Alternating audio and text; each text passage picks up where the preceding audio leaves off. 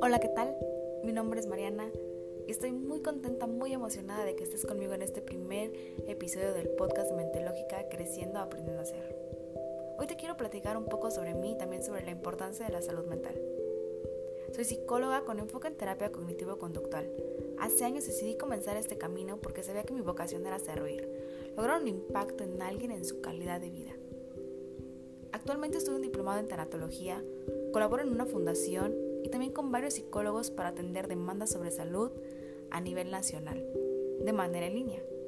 Me dedico a la consulta privada y esta idea de realizar un podcast surgió hace un año atrás. Después de tanto pensarlo y planearlo mucho, estoy aquí. Me emociona la idea de que puede servirle a alguien. Honestamente no me interesan las vistas o las reproducciones. Me interesa que pueda llegar a la persona correcta alguien que necesita sacudir su vida, alguien que tal vez necesite un empujoncito para iniciar un proceso terapéutico. Lo que aquí compartiré es conocimiento y experiencias propias, entrevistas, charlas y avances que he visto personal y profesionalmente. Temas abordados desde el enfoque psicológico. No tengo todas las respuestas y a veces decir no sé es bueno y también responsable pero si me permites, podemos descubrirla juntos. Hay muchos prejuicios que hacen que ir al psicólogo no esté bien visto. Se convierte en una opción que las personas tienen cuando el sufrimiento y el malestar resultan enormes y que muchas veces se vive además en secreto y con vergüenza.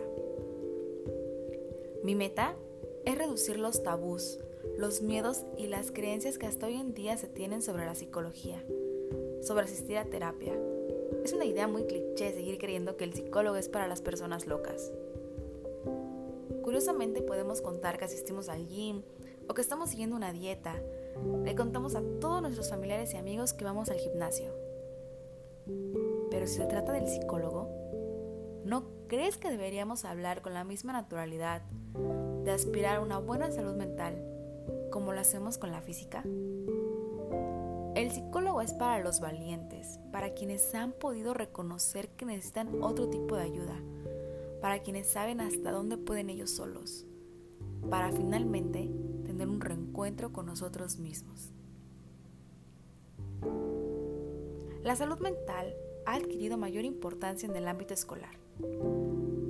Y eso me pone demasiado contenta sin embargo, las personas justificamos acciones con frases como lo mío no es tan grave, es solo un niño, o puedo dejar de hacerlo o cambiar si yo me lo propongo.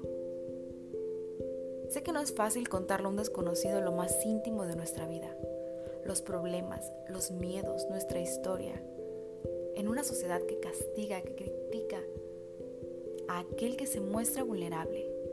No es extrañar que para algunas personas el reconocer que necesitan atención psicológica conlleva un estigma social. Estamos en 2020, somos una nueva generación. Ir al psicólogo ya no es cosa de locos.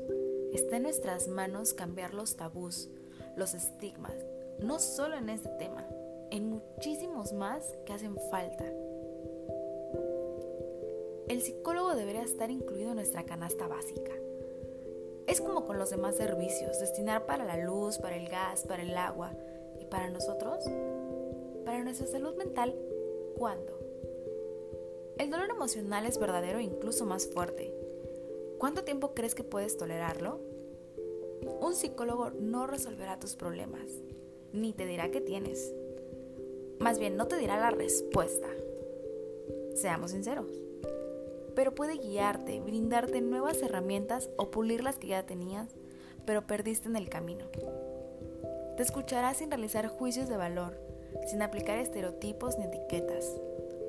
No te examinará para evaluarte en términos de bueno o malo, si hiciste bien o mal, sino que intentará comprenderte y explicarte qué es lo que te está pasando para que encuentres un alivio a los síntomas, emociones que venías experimentando prestar atención a detalles que venías dejando de lado, clarificar tu mente. No solo te servirá a ti, sino también a los que te rodean.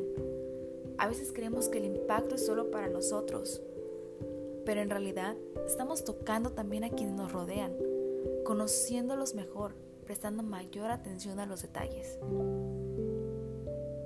Si has llegado hasta aquí, te agradezco tu tiempo y tu escucha.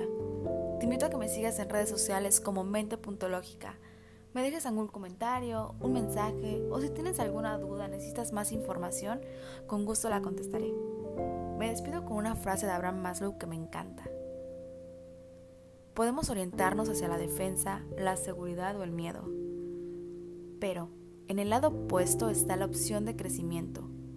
Elegir el crecimiento en lugar del miedo 12 veces al día significa avanzar 12 veces al día hacia la autorrealización.